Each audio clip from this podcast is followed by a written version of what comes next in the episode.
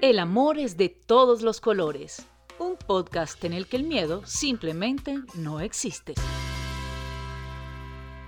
William nació el 31 de julio de 1985 en Barranquilla, Colombia. Vengo de una familia de pues unos papás que se casaron muy jóvenes, recién terminando la universidad. Decidieron conformarla y de allí nacimos pues mis hermanos y yo, siendo el mayor, luego sigue mi hermano y 10 años después nace pues mi hermana. Pues no sé, mi mamá y yo siempre tuvimos muchísima afinidad desde chiquito, pues yo creo que va muy relacionado con que a los dos nos apasiona el arte, entonces pues teníamos mucha afinidad. Por el contrario, mi hermano era como más apegado a mi papá y pues eso hacía que la gente y en la familia dijeran que nada, que el hijo favorito de mi mamá era yo y que el hijo favorito de mi papá eh, pues era mi hermano. El niño de mamá fue descubriendo poco a poco su atracción hacia los hombres y eso lo alejó aún más de papá. Digamos, durante mi niñez me tocó enfrentarme, creo que como, como a todos, en ese primer acercamiento. Sucede cuando estamos niños explorando el mundo, en ese primer contacto con, con quien te sientes atraído, o no sé, en ese proceso natural, pues tengo mi primer acercamiento con, con, pues, con un primo y, y bueno, eh, mi papá pues era un hombre bastante machista, de una familia muy machista, muy caribeña, así que bueno, era bastante ¿no? macho, rudo en, ¿no? en su manera de ser, a pesar de que pues, era un hombre muy carismático, que, que pues marcaba la diferencia donde llegaba porque pues era atraía bastante a la gente. Así que bueno, digamos, yo creo que mm, cuando yo empiezo a descubrir y saber que eso que, que pasaba con, con, mi primo era porque muy posiblemente era gay, y marcó mucho más ese, ese distanciamiento con mi papá, así que éramos bastante, bastante alejados en ese sentido con pues, en la relación con mi papá. A los 12 años algo inesperado ocurre, algo que marcó profundamente a William. Pues una mañana nada, muere mi papá y bueno, trae consigo muchas consecuencias en especial conmigo, una situación no resuelta porque pues dentro de mi, de mi ser era que, que, lo que yo pensaba era que mi papá no me quería, pero quería era a mi hermano y no a mí y que muy seguramente por ser gay era que mi papá a mí no me quería. Entonces, pues por un lado, eh, la muerte de mi papá trae consigo una, esa consecuencia de, de, de, una situación no resuelta con él y por la otra, enaltece a mi mamá a convertirla en la super mega heroína y, y, en lo que yo pensaba era que si, si era gay, pues era hacerle daño a ella, ¿no? Era, era, era un desprestigio para ella a nivel social, a nivel personal, pues yo lo que más quería era, era hacer sentir orgullosa a mi mamá imagen, mi rol como hermano mayor con mis hermanos, de ser ejemplo, de, de, de rectitud, de, de, las cosas bien hechas y pues yo creía que ser gay era, era algo malo. Así que pues aceptarme en mi adolescencia fue un proceso bastante complicado, pues de muchas depresiones, como creo que, que muchos vivimos y pues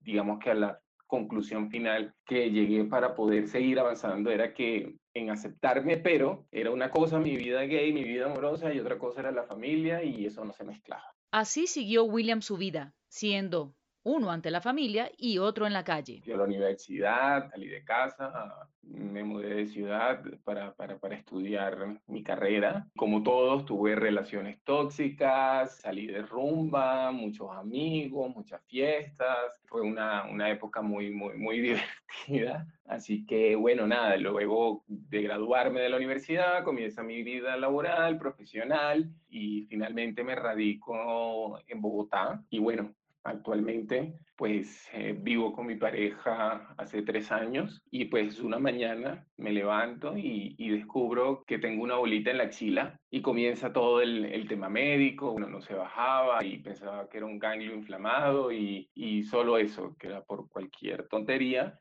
pues siempre sí, siempre fui, a pesar de ser muy rumbero, siempre fui muy saludable en términos de, ir al, gimnasio, de, hacer deporte y, bueno, nunca, nunca fue como de enfermarme ni, ni nada por el estilo. Así que pues eh, me hacen una biopsia de esa bolita o de ese ganglio que, que efectivamente estaba inflamado y resulta que la biopsia arroja que, que tengo cáncer, que tengo un linfoma de Hodgkin clásico. Recibir esa noticia fue muy fuerte para William, quedó en shock. Primero asumirlo, ¿no? De que, de que, de qué es esto, o sea, como que, no entiendes qué, está pasando.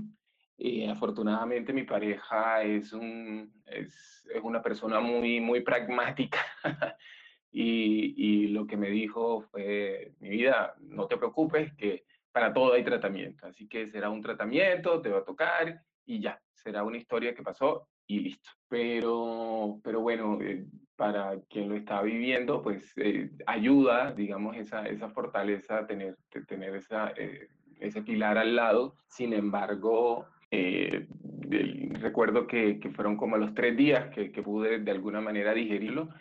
Llamé a una familiar que, que tenía, le había dado cáncer de seno, la llamé y, fue en el momento creo que, que, que, lo desbordé, me puse a llorar con ella y le dije que me había salido estos resultados. Y ella me dijo unas palabras muy sabias y una frase que, que me marcó muchísimo y fue que muchas veces las oportunidades vienen disfrazadas de tragedias y que tenía que descubrir por qué estaba viviendo o por qué había llegado a mi vida esta tragedia, eh, entre comillas. A William le aconsejaron hablar con su mamá y su tía sobre su enfermedad. Y que me rodeara de todo el amor em, de ellas y de, y de, toda la familia que, que iba a ser muy importante durante este proceso.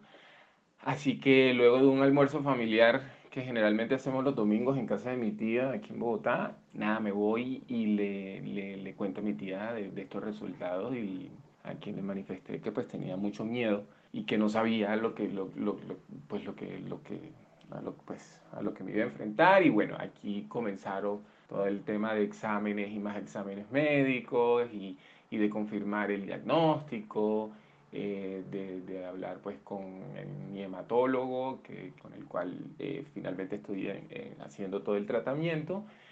Y em, y bueno, mi mamá, eh, cuando le damos la noticia, cuando, digamos, cuando ya estábamos seguros de que, que sí era efectivamente el, el, el, diagnóstico, las palabras de mi mamá fueron que ella no sabía, pero que ella en su corazón y como en la manera en que me veía, me veía sano, que ella no me veía enfermo ni que iba a pasar absolutamente nada y que tenía la, la, la completa seguridad de que esto iba a ser una historia que iba a pasar muy rápido, pero que iba a ser muy importante y que ella me veía sano.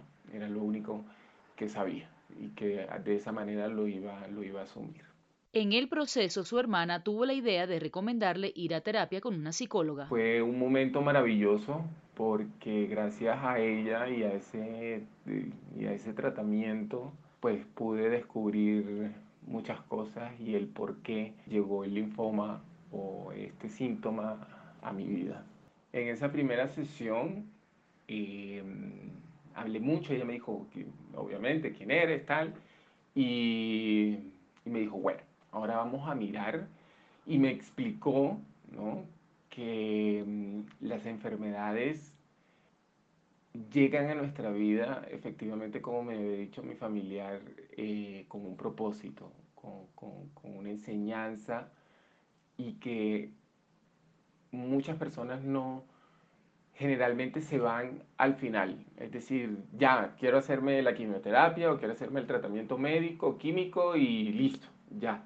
Pero resulta que en la cadena de, de, de los procesos y de, y de valor es el último paso que debemos realizar porque cualquier, cualquier, cualquier enfermedad tiene que ver con una emoción, ¿sí? Y eso es bioquímica, ¿no? No es, no es algo por ahí que se inventaron, ni muchísimo menos. Es, tiene todo el respaldo científico de saber que cuando una persona está triste, cuando una persona tiene rabia, cuando una persona está mm, teniendo una situación difícil, pues el cuerpo lo, lo, lo, lo sintomatiza, ¿no? Entonces era muy importante que, lográramos conseguir cuál era la razón, la consecuencia y el origen del por qué el linfoma había llegado a mi vida. Y ella buscó el libro, ¿no? De, de, decía del linfoma de Hodgkin y hacia qué estaba relacionado. Y la relación con la cual llega esta enfermedad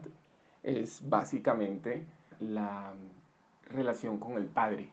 Si tienen que ver sus orígenes o se desarrolla, no lo, lo explican a través de un, de un, cuento o de una historia. Y esa historia que, que explicaba allí era que eh, eh, era un padre que, que, trabajaba mucho, que era médico y que la niña desarrolla esta enfermedad para que el papá le preste atención, ¿sí? para, para capturar la atención y el reconocimiento del padre. Entonces, sí, era algo, eh, obviamente al, al, mencionarlo y, al leerlo, ¿no? Pues eh, casa perfectamente o casaba perfectamente con mi, con mi vida, con mi historia, que de esa situación no resuelta con mi papá, ¿sí? En la cual yo consideraba que, que porque yo era gay, mi papá no me quería, ¿sí? y que sí quería a mi hermano que era, que era heterosexual o que es heterosexual. Entonces, bueno, ahí empieza ese descubrimiento y digamos para, para, para que los que están escuchando este podcast tengan más conocimiento de, de, esto del tema de la bioquímica, es muy fácil explicarlo. Tómense una mano y golpeen la otra constantemente, golpense, golpense de manera consecutiva. ¿Y qué sucede? Si yo estoy golpeando todo el tiempo la otra mano, pues me voy a enrojecer eh, la piel y si sigo, eh, pues evidentemente va creciendo un hematoma y va creciendo un hematoma y va creciendo un hematoma hasta que la piel dice, mira, ya no aguanto más y estalla y, no sé, crecerá un, un, chichón o no sé, ¿no? Entonces lo mismo pasa con, con las emociones que quedan guardadas en nuestro, en nuestro subconsciente y en, y en, digamos, en nuestros sentimientos ahí que si no lo resuelves, esos sentimientos que no son positivos, que son negativos, ¿no? De culpa, de, resentimientos, de no aceptación, están golpeando tus células, estás, estás golpeando todo tu, y las células eh, son las que pues hacen posible tu existencia. Así que llegó un momento en que mis células eh, se cargaron, quedaron tan saturadas de ese sentimiento no resuelto, ese, con mi papá, así como ese sentimiento de culpa por ser gay y considerar que mi mamá era una vergüenza para mi mamá tener un hijo gay, que, que cargaron mis células y que hicieron que, que, que llegara este linfoma a mi vida. Así comienza William un proceso de aceptación y de perdón importantísimo para su sanación. Se ha ido mermando eh, muchísimo, el tratamiento ha funcionado de manera maravillosa y lo veo con los otros compañeros de, quimioterapia, a los cuales les aconsejo mucho que vayan a terapia y recomiendo a mi psicóloga para que vayan, porque si no se liberan de los sentimientos y liberan sus células para que el tratamiento de verdad funcione va a ser bastante complicado. Así que pues nada, el que me ve ni siquiera se imagina que yo tengo un proceso de quimioterapia. El cabello no se me ha caído, sigo haciendo ejercicio, eh, había perdido mucho peso en el, en el proceso, porque pues el linfoma hace que pues pierdas el apetito, te adelgaza mucho, te da mucha sudoración, en fin, pues nada, te, va acabando, ¿no? Como, como, como cualquier cáncer. Y, y, nada, mi recuperación ha sido en dos meses, tres meses sustancial. O sea, ni, ni mi hematólogo dice, pero por Dios, ¿tú qué estás haciendo? ¿O qué, haces? Porque esto ha sido increíble. De hecho, los últimos exámenes de sangre que recibí, por lo general, eh, y donde lo tenía todas mis defensas, estaban por el piso Así que nada más con apenas iniciando el tercer ciclo de la quimioterapia, se suponía que al contrario de subirla, me iba a bajar las defensas, ya las tengo normales. Hoy en día sigue con su tratamiento, que ha tenido un éxito rotundo. Y está mi sistema linfático bien fortalecido, bien fuerte, recibiendo esta quimioterapia evidentemente de la mejor manera y yo creo que la razón por la cual que esto está sucediendo es porque el, lo que me vino a enseñar este linfoma era aceptarme, a quererme tal cual como soy. Así que mi mensaje para, para las personas que, que, que pueden estar escuchando, papá o mamá, cualquier comentario tonto, así tonto que parezca, hasta un chiste, tenemos que tener mucho cuidado porque pueden quedar en el corazón o en la mente de quien lo esté escuchando, bien sea su hijo, su sobrino quien sea, por lo cual tenemos que, formarnos y, y, saber y reconocer que el mundo es diverso, ¿sí? así como el arco iris, hay de todo en el planeta y tenemos que aceptarnos, querernos, llamarnos tal cual como somos, como es el mismo ser humano y en especial a nosotros mismos, querernos, valorarnos para, para que podamos en la vida no esperar a que una enfermedad nos venga a enseñar, venga a enseñarnos que tenemos que amarnos tal cual como somos, sino que, que lo, lo llevemos por siempre muy, muy, muy, muy presente de que, de que valemos y que valemos mucho. William, querido, eres un hombre maravilloso. Gracias por este mensaje contundente. Hoy eres consciente de tus emociones y estoy segura de que sanarás por completo. Tu historia de vida nos enseña a liberarnos del miedo para vivir desde el amor, amor que todo lo cura. Gracias. Soy Camila Chaín. Te invito a escuchar un próximo capítulo. Ah, y amarte tal y como eres.